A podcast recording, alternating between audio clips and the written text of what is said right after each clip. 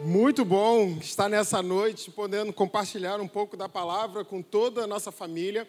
Mas antes de começar, eu queria falar que meu coração hoje está, está muito alegre por alguns motivos. É o seguinte: eu hoje, quando eu entrei aqui na ICEF, fiquei só de olho. Hoje, pela primeira vez, o Hugo aqui na guitarra, muito maneiro, pela primeira vez. Lá em cima, o Walker está há três domingos aprendendo a mexer na, na, na iluminação. O, o Estevão está mexendo na, na, na, filmagem e a gente tem o podcast agora toda semana. Aqui em cima, Amanda começou a trabalhar no Guest Experience. Lá em cima, hoje pela primeira vez, Otávio também deu boas-vindas para o pessoal. Isso é todo mundo que eu falei, é todo mundo gente nova que está aparecendo e fazendo parte dessa família. E é tão bom poder ver isso acontecendo. Então, se você ama esse lugar, se você ama esse propósito, se você ama essa igreja, nada melhor do que a gente poder compartilhar para as outras pessoas e fazer com que essa família cresça cada vez mais e mais. E eu estou super animado para o próximo domingo, no nosso Vision Sunday. Hoje está terminando a nossa série do sonho ao destino. Uma série que marcou a nossa igreja, onde nós, nós tivemos vários, vários domingos passando por alguns testes que a gente estava olhando ali, Deus estava falando aos nossos corações como igreja. E é tão, tão importante passar por, por, por essas situações e perceber a mão de Deus sobre essa igreja. Do Sonho ao Destino é uma série sobre a história de José. Ah, quem é José? Vou contar rapidamente para você. José, quando ele era adolescente, ele teve um sonho que esse sonho já estava revelando para ele um destino, um lugar onde ele iria chegar. Mas desse sonho até o destino, seria muito fácil se ele andasse por uma linha reta e ele chegasse ao sonho dele. Mas não. Ele não estava preparado e Deus estava cuidando do coração de José para que ele tivesse um coração aprovado pelo Senhor e que ele tivesse preparado para chegar então ao lugar que o Senhor preparou especial para ele. Então ele passou por inúmeros testes e a gente ao longo desse domingo, a gente foi olhando, ao longo dos domingos a gente foi olhando. Foram cerca de 10 testes ao longo de 13 anos. Às vezes a gente ora, a gente tem ideias, pensamentos, sonhos, Aí passam seis meses, a gente muda. Mas não, José ele permaneceu firme naquela, naquele sonho que Deus tinha dado para ele. E, e, Deus foi preparando o coração dele para que ele chegasse aprovado naquele, naquele lugar. Chegando a esse destino, onde a gente viu no último domingo, se você não viu, você pode olhar no podcast no YouTube da ICEF Rio de Janeiro. A gente chega então no destino dele, só que não era só ser o segundo homem do Egito. Não é só ter uma posição de destaque no Egito, mas Deus queria que ele tivesse o coração perdoador para os irmãos. E esse momento só, foi, só, só aconteceu por um único motivo. Faraó teve um sonho de sete vagas gordas. E as vacas gordas, eles eram bonitas e gordas, e também tinha o sonho das sete vacas magras. Quando foi que José, nesse momento, entrou, ele, ele viu o, o que estava acontecendo, o faraó explicou para ele o sonho, e ele interpretou aquele sonho das sete vagas gordas e sete vagas magras, que não era nada mais, nada menos do que sete anos de fartura e sete anos de fome. Aí ele já estava sendo preparado para o destino 2.0 dele. Era um destino 2.0, da onde ele tinha o coração já preparado pelo Senhor. E para finalizar, era o último teste. Que ele chegou e completou esse teste. É o teste da perseverança. Ele teve perseverança. Foram 13 anos ali com aquele, com aquele sonho, com destino, com Deus preparando o coração dele. E às vezes acontece mais ou menos assim com a gente. É como se fosse um quebra-cabeça, onde a imagem não faz muito sentido para a gente, a gente não sabe o que, que acontece, mas a gente tem a certeza de que no quebra-cabeça da nossa vida, tudo faz sentido. Deus, ele sabe direitinho como é que as, as peças se encaixam e como que é a imagem final de tudo que passa na nossa vida. E esse, esse tema me fez lembrar um texto que eu quero hoje ler com vocês. Está lá em Tiago 1, de 1 a 4. Tiago escreve assim: Tiago, servo de Deus e do Senhor Jesus Cristo, as doze tribos dispersas entre as nações. Saudações. Meus irmãos, considerem motivo de grande alegria o fato de passarem por diversas provações. Pois vocês sabem que a prova da sua fé produz perseverança. E a perseverança deve ter ação completa, a fim de que vocês sejam maduros e íntegros, sem que falte a, a vocês coisa alguma. Quando eu olho para cá, para esse texto, vem algumas ideias que eu quero compartilhar com vocês sobre aflições, sobre momentos difíceis que a gente passa na nossa vida. E o primeiro é que nós somos transformados em um povo especial e nós e não em um povo sem aflição. Como assim? Somos um povo especial, mas somos um povo, não somos um povo sem aflição. Olha lá comigo lá no primeiro, primeiro verso. Tiago, servo de Deus e do Senhor Jesus Cristo, as doze tribos dispersas entre as nações, saudações. Quando a gente olha lá, tribos dispersas, ele está falando para o povo de Deus. Mas só que esse povo, ele foi perseguido. E por conta da perseguição, ele estava espalhado pelo todo mundo. Vou ler adiante para você. Verso 2. Meus irmãos, considerem motivo de grande alegria o fato de passarem por diversas provações. E quando você olha lá nas duas primeiras palavras do verso 2, meus irmãos, ele está falando com pessoas que entendem quem é Deus, que reconhecem a soberania de Deus sobre a vida deles, são pessoas escolhidas, pessoas que têm o seu nome escrito no livro da, da, da vida, mas mesmo assim, eles estão passando por provações. Você não é um povo que está blindado por provações, mas é um povo que está sendo cuidado por Deus, preparado pelo Senhor e protegido pelo Espírito Santo. Então, se por um acaso alguém já deve, deve ter contado para você de que se você é crente, você serve o Senhor, você é dizimista e se está passando por aflição é porque tem algum pecado escondido, eu quero falar uma coisa para você. Aflições são as coisas mais comuns na vida de um cristão. E aí a pergunta é para você: da onde vem tanta aflição? Como que eu vivo tanta aflição? Por que, que acontece tantas provações na minha vida? Eu tenho alguns, eu tenho três lugares que eu posso te falar que essas aflições devem vir. A primeira vem da sua humanidade. Nós somos humanos. Nós vamos adoecer. Nós somos aptos a passar por um acidente. Nós vamos ter alguns desentendimentos simplesmente porque nós somos humanos. Uma outra raiz das nossas aflições é porque nós somos pecadores. É a, nossa, é a raiz pecaminosa do nosso coração. É quando você deixa de fazer alguma coisa, ou você faz o que não deve ser feito, ou que você fala aquilo que você não deveria fazer.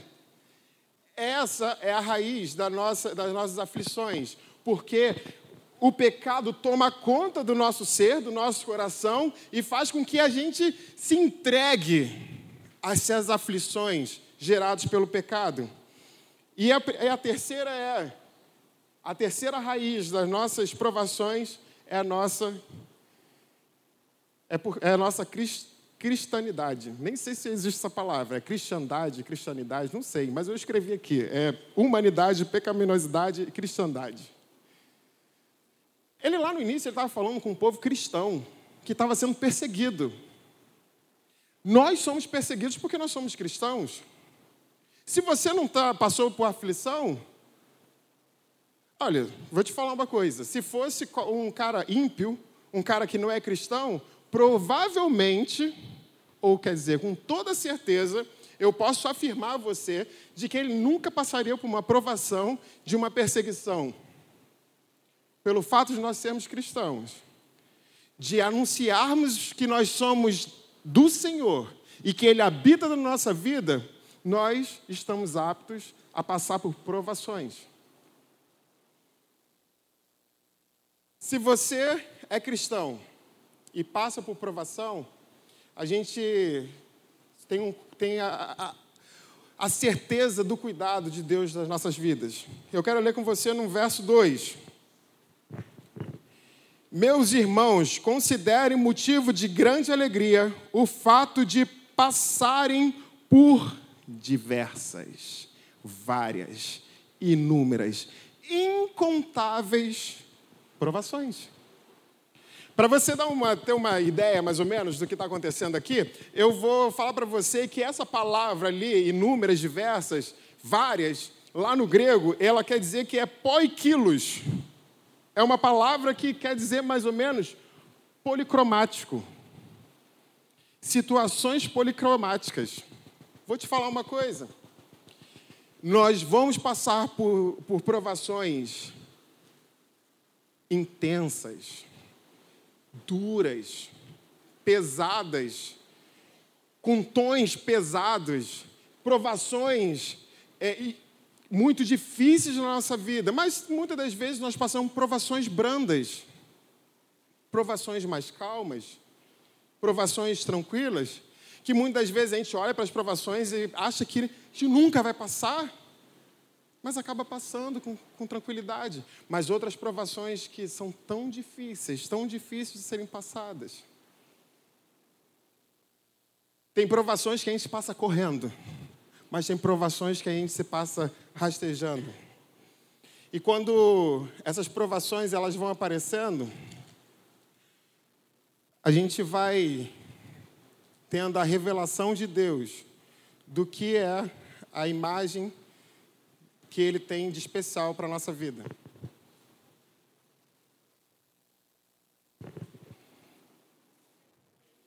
Opa lá. Olha só o que eu vou fazer.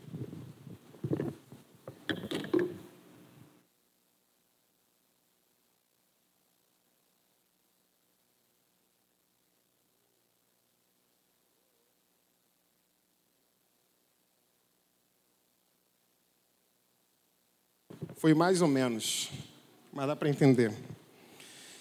Vamos lá. É, lê comigo no, no, na, no verso 2. Por diversas provações.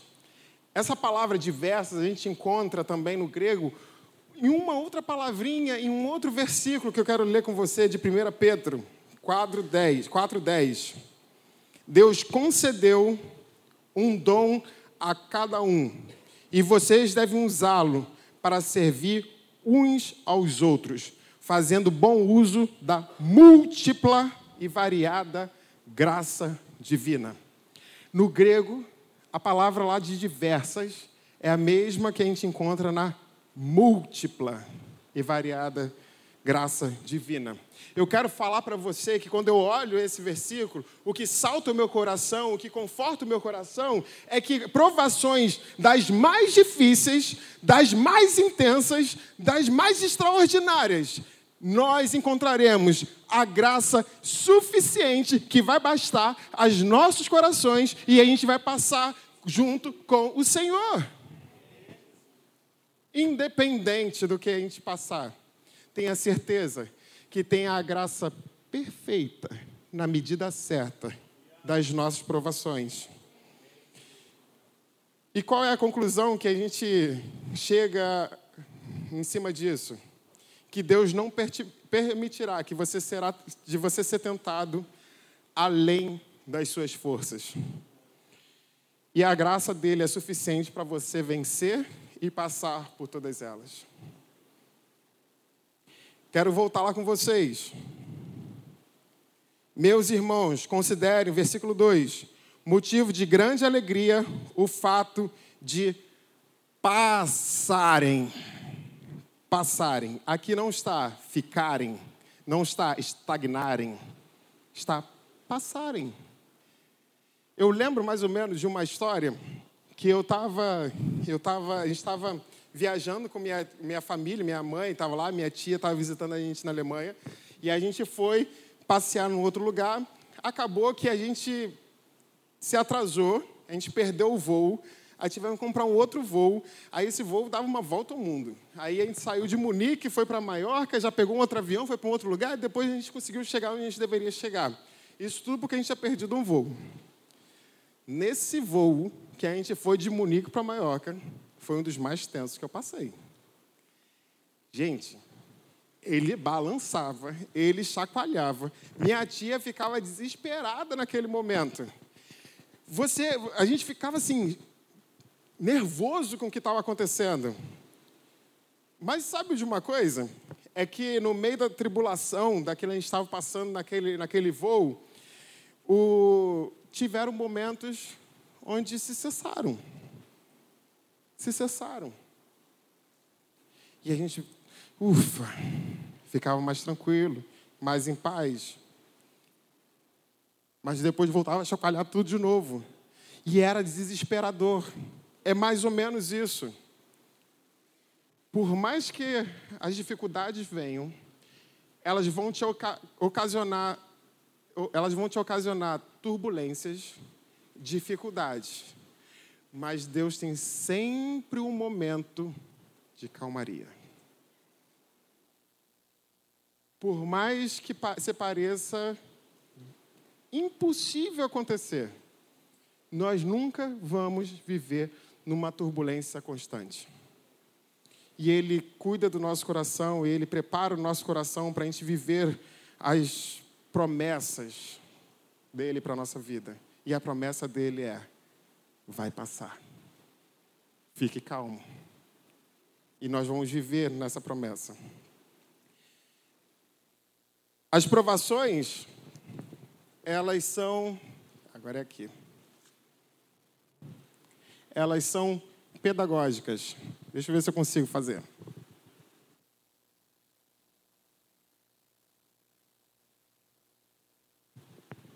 É, ficou mais ou menos.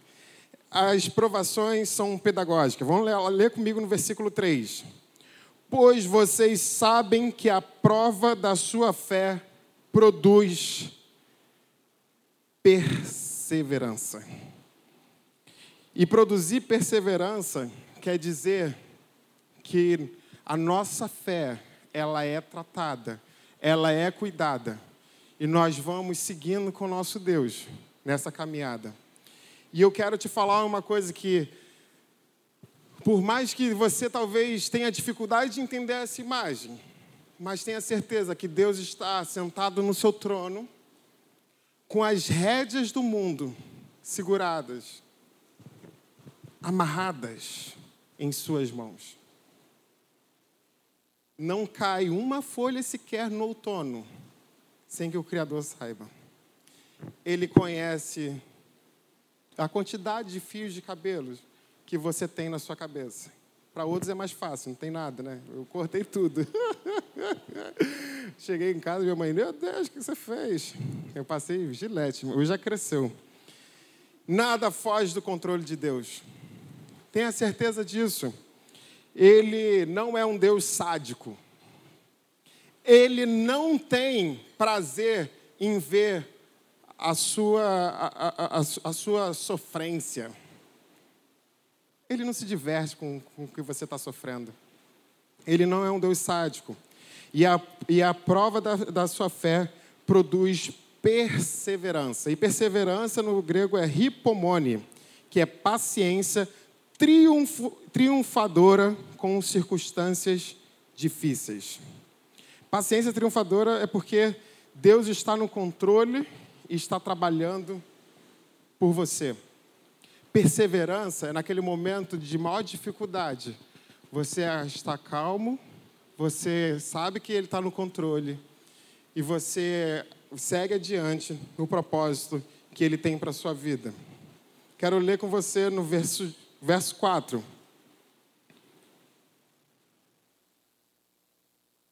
E a perseverança deve ter ação completa, a fim de que vocês sejam maduros e íntegros, sem que falte a vocês coisa alguma.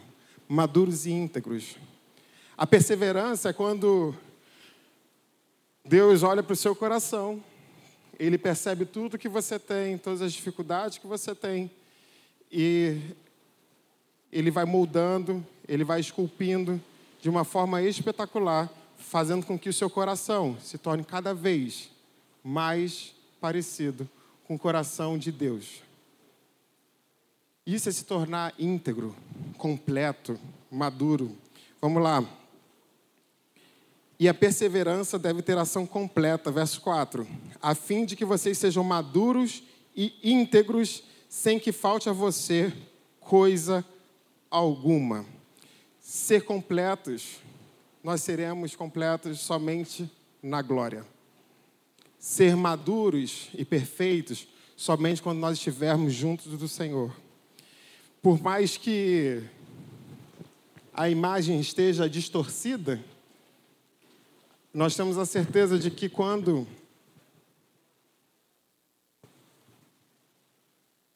quando Deus cuida da nossa vida, as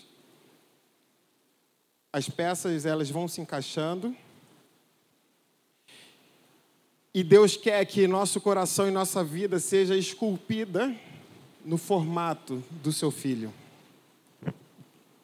Você tem o formato do, de Jesus no seu coração, na sua vida? E ser íntegro, a gente consegue ver lá em Romanos 8, 28 e 29. Sabemos que Deus age em todas as coisas para o bem daqueles que o amam, dos que foram chamados de acordo com o seu propósito. Pois aqueles que de antemão conheceu, também os predestinou para serem conformes à imagem de, do seu filho, a fim de que ele seja o primogênito entre muitos irmãos. Para serem conformes à imagem. Nós somos esculpidos para ter a imagem de Jesus Cristo no nosso coração e na nossa vida. Para onde você estiver passando, independente das tribulações, independente das situações difíceis, independente das provações, você vai refletir Jesus na sua vida e na vida daquelas pessoas que estão ao seu redor. Agora eu quero fazer uma pergunta para você: de que maneira nós devemos passar por tanta tribulação na nossa vida? Eu quero ler com você lá no verso 2. Meus irmãos, considerem motivo de grande tristeza, murmuração, desespero, depressão, não, de grande alegria, o fato de passarem por diversas provações. Não é difícil passar por provações. Porque a gente sabe de onde vem a nossa alegria. Para um ímpio, talvez pareça ser a coisa mais louca do mundo, mas sem noção, mas que não encaixa. Como passar por provações e ter alegria? Porque quando nós descobrimos que a imagem do Filho de Deus está sendo esculpida nos nossos corações, nos momentos de dificuldade, momentos de provações, isso enche o nosso coração, nos traz alegria e cumpre o propósito de que nós estamos aqui nesse lugar. Nós queremos ser mais parecidos com o Senhor, nós queremos buscar mais o Senhor e nós queremos fazer com que nossa, nossa, nossa vida seja uma imagem perfeita do Seu Filho. E a mesma coisa aconteceu com José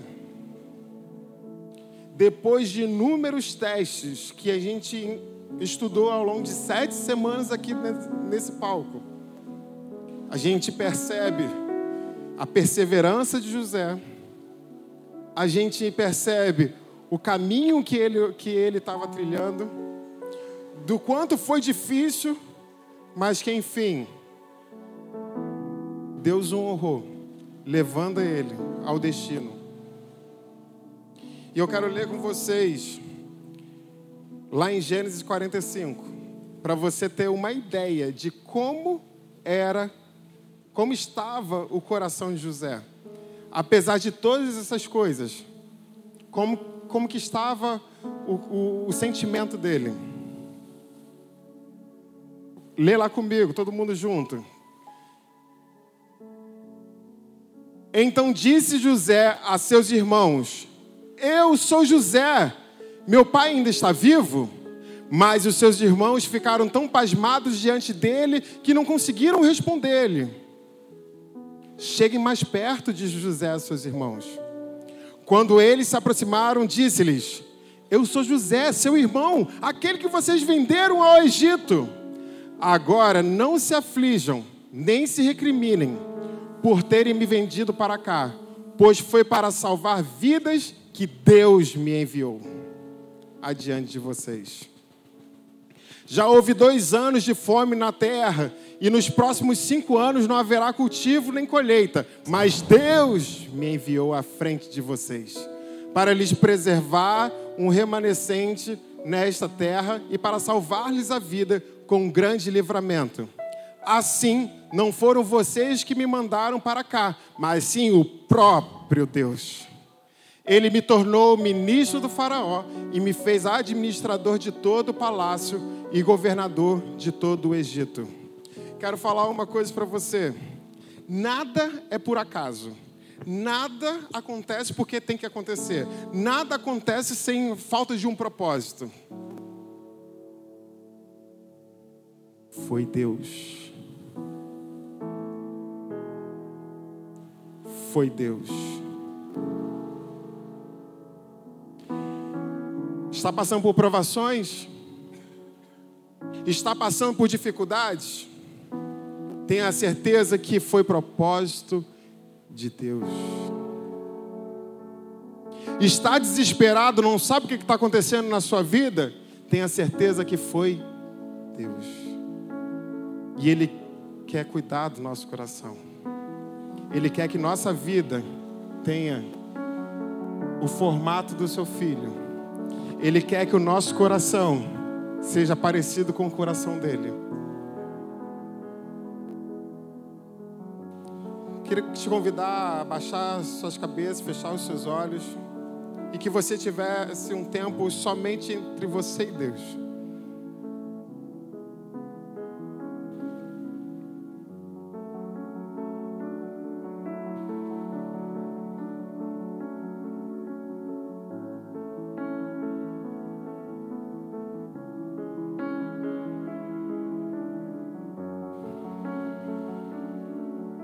Coloque diante de Deus todas as provações que você tem passado, as dificuldades que você tem encontrado.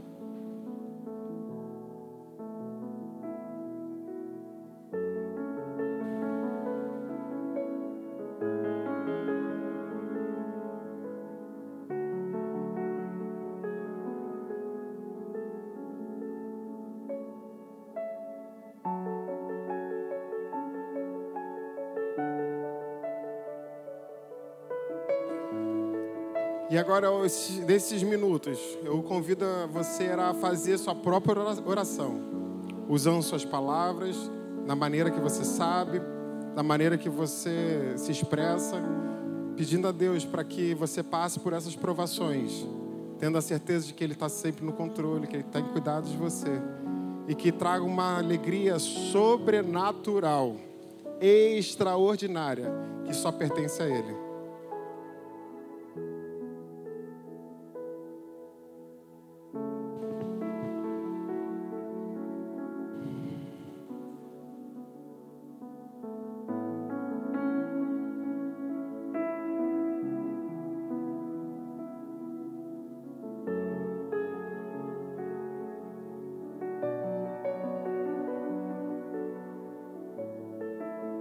que as diversas situações, as situações mais policromáticas que você pode encontrar na sua vida, elas sejam sustentadas pela múltipla graça do divino.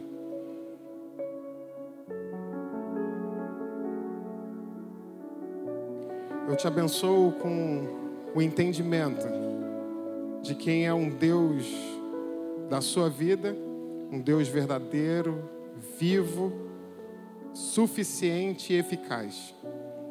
Eu te abençoo com um coração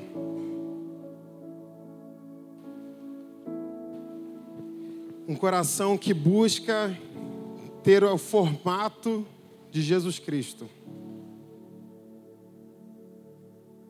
E eu te abençoo com uma alegria que só vem do Senhor.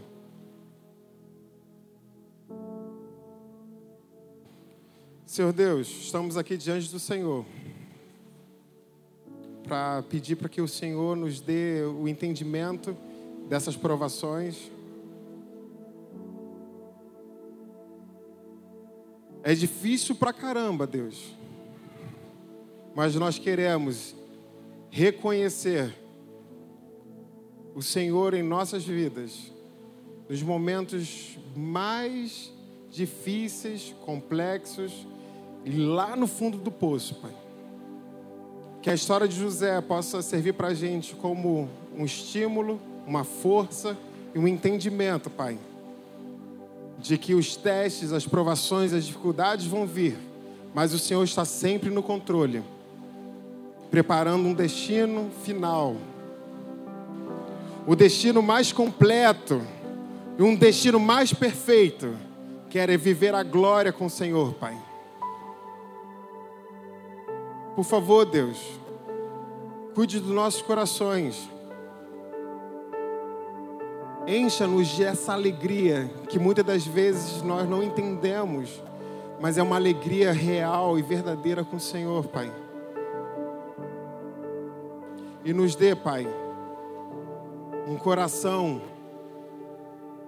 certo, Pai, de que tudo provém do Senhor, vem para o Senhor e acontece para honra e glória do Teu nome, Pai.